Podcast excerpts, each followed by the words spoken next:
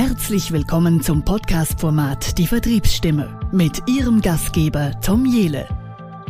In 30-minütigen Folgen erwarten Sie spannende Interviews und jede Menge Content zum Thema Vertrieb.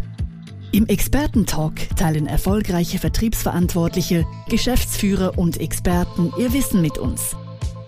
Hören Sie, was im Vertrieb wirklich zählt und erfahren Sie, wie analoge Formate auch in Zeiten der Digitalisierung im Vertrieb funktionieren. Denn echte Begegnungen und Gespräche zwischen Menschen sind durch keine digitalen Werkzeuge zu ersetzen.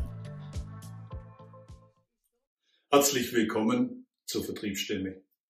Mein Name ist Tom Jele und ich begrüße euch heute zu einer neuen Content-Folge. Ich habe mir lange überlegt, welches Thema will ich heute mit euch besprechen, was, welches Thema möchte ich heute aufgreifen und bin zu dem Entschluss gekommen, ich möchte mal über das Thema Onboarding sprechen. Onboarding von neuen Mitarbeiter, Mitarbeiterinnen im Vertrieb. Ist ein tolles Thema. Ich hatte letzte Woche im Kundengespräch genau dieses Thema. Wie könnte denn so ein idealer Onboarding-Prozess aussehen? Ich möchte aber mal zurückgehen und schauen, wie er aus meiner Erfahrung, in meiner Erfahrung oft ausgesehen hat. Und ich weiß nicht, ob es in vielen Unternehmen auch so ist, aber ich kann euch natürlich nur die Erfahrung von mir teilen, von den Onboarding-Prozessen, die ich selber durchlaufen habe. Und die liefen in der Regel immer nach dem gleichen Schema ab. Natürlich laufen die Onboarding-Prozesse heute im Rahmen der Corona-Pandemie anders. Wir machen viel über Online-Sessions, wir machen viel telefonisch.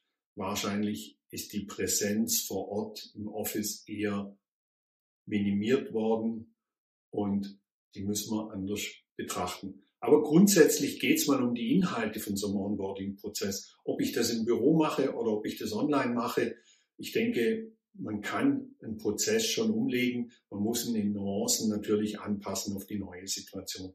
Ich möchte mal einen kurzen Rückblick machen, wie aus meiner Erfahrung die Onboarding-Prozesse immer abliefen. Äh, in der Regel ist es so, dass, dass man ins neue Unternehmen kommt, man bekommt seine Zugangskarte für das Unternehmen, man bekommt seinen neuen Laptop von der IT, der wird einem eingerichtet im Vorfeld bereits. Man kann auf die Systeme des Unternehmens zugreifen. In der Regel hat man auch gleich mal ein paar E-Mails in seinem Postfach und ist schon mal integriert in das Unternehmen. Für viele auch wichtig, die bekommen dann auch gleich ihren Firmenwagen, der steht schon unten auf dem Parkplatz mit der Tankkarte, alles gut, schön, ist eine der wichtigsten Komponenten im Vertrieb. Ähm, die Frage ist, ob die noch so wichtig ist in Zeiten von Corona, aber das ist ein separates Thema.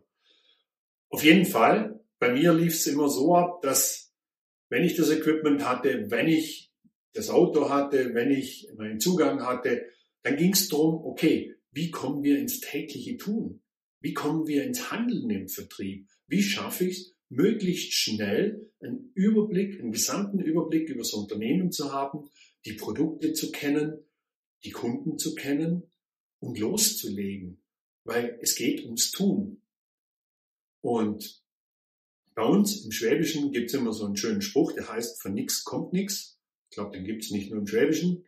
Und genau darum geht's ja. Vielleicht kriegen wir im Rahmen des Onboardings, Onboarding-Prozesses auch noch einen Mentor an die Hand, der uns hilft, wie wir uns im Unternehmen zurecht, uns im Unternehmen zurechtzufinden. Der kennt die Kollegen, der kennt die Abläufe, der weiß, wo welche Dokumente abgelegt sind, der weiß, wie das CRM bedient werden muss und, und, und. Ist der Idealfall, habe ich in meiner letzten Angestelltenposition auch so gehabt und es war sehr hilfreich. Wir dürfen dann rein, nicht mit in die Sales Meetings, wir dürfen zuhören bei Kundengesprächen, ob es am Telefon ist oder ob es in einer Online-Session ist oder vielleicht, wenn es irgendwann wieder möglich ist, vielleicht auch beim Kunden vor Ort. Da dürfen wir dabei sein, da können wir lernen. Wir sollen natürlich auch die Produkte verstehen. Wir haben entsprechende Webinare, wo wir die Produkte verstehen können. Im Idealfall gibt es eine Academy, wo wir das lernen können wo ein Onboarding sauber stattfindet, wo Produkt für Produkt vorgestellt wird und ich kann es als Mensch, der jetzt neu im Unternehmen nicht lernen. Das ist der Idealfall.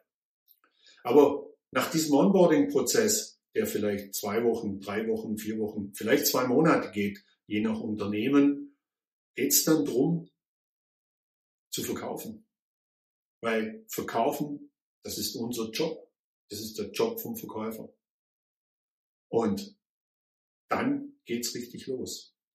Dann stellt sich die Frage, an wen verkaufe ich denn jetzt? Wer ist meine potenzielle Zielgruppe? Im Idealfall gibt's eine Zielgruppendefinition im Unternehmen, selbstverständlich. Vielleicht habe ich auch das Glück und kriege einen Bestandskunden oder kriege einige Bestandskunden. Aber vielleicht muss ich mir meinen kompletten Kundenstamm auch neu aufbauen. Das heißt, ich brauche potenzielle Kunden, Interessenten. Jetzt in der postdigitalen Zeit werden Interessenten oder potenzielle Kunden ja oftmals schon durch gewisse Aktivitäten, Social Media, Webseiten, Newsletter und, und, und generiert. Marketing Automation werden potenzielle Leads generiert. Vielleicht das Thema Leads nochmal aufgreifen, vielleicht, dass da nochmal so ein Bewusstsein da ist. Ein Lead, da sitzt auch ein Mensch dahinter. Wir sprechen immer so salopp von Leads. Für mich ganz wichtig, da sitzt ein Mensch, der tippt seine E-Mail-Adresse ein oder seine Telefonnummer. Und dementsprechend sollten wir das Lead auch behandeln. Das ist nicht nur irgendeine E-Mail-Adresse, sondern da steht ein Mensch dahinter, der gewisse Erwartungshaltungen hat, die wir natürlich auch geschürt haben durch unseren Webauftritt, durch unsere Social-Media-Aktivitäten und, und, und. Aber zurück zur Zielgruppe. Im Idealfall ist die Zielgruppe definiert. Wir wissen genau, welche Region wollen wir bedienen, welchen Kunden wollen wir bedienen, wie groß ist der Kunde, wie viel Umsatz macht er, welch, wie viele Mitarbeiter hat, hat er Auslandsniederlassungen, wer ist verantwortlich im Unternehmen für unser Produkt, wen muss ich ansprechen, wer ist mein richtiger idealer Ansprechpartner. Wichtig aus meiner Sicht ist aber auch, sich damit zu beschäftigen, welche Herausforderungen haben denn die Kunden? Welche Herausforderungen haben sie heute durch Corona? Welche Herausforderungen haben sie in der Zukunft? Wo will das Unternehmen hin? Was sind die Produkte der Zukunft des Unternehmens? Wir müssen das Unternehmen kennen. Es reicht heute nicht mehr, sich einfach nur mal eine Stunde oder eine zehn Minuten auf der Webseite vom Unternehmen zu informieren. Ich muss heute tiefer graben. Ich muss heute wirklich detaillierte Informationen über das Unternehmen haben. Weil nur um anzurufen und irgendwelche Features oder irgendwelche Produkte vorzustellen, das interessiert halt den Kunden nicht mehr. Also das gehört für mich genauso in so einen Onboarding-Prozess rein, wie die gesamte Struktur von so einem Onboarding-Prozess. Wie schaffe ich es, den Kunden möglichst schnell und mit seinen Anforderungen zu gewinnen?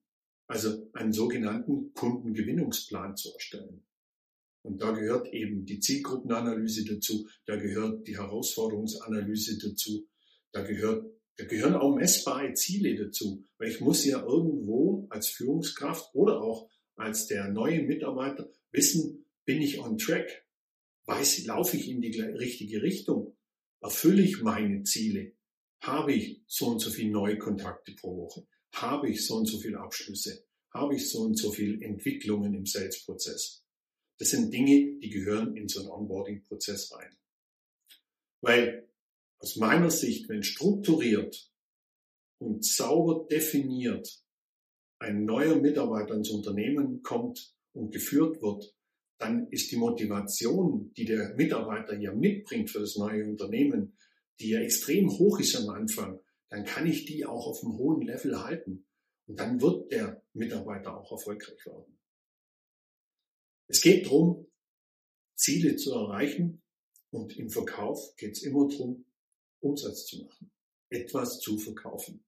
Und das sollten wir immer im Hinterkopf haben, wenn wir so einen Onboarding-Prozess aufsetzen. Gerne helfe ich euch, einen Onboarding-Prozess aufzusetzen im Rahmen meiner Beratungstätigkeit Schreibt mir eine E-Mail, tragt euch für ein kostenloses Beratungsgespräch ein. Stehe euch gern zur Verfügung und freue mich schon auf die nächsten Folgen mit euch. Hier war euer Tom. Bis bald.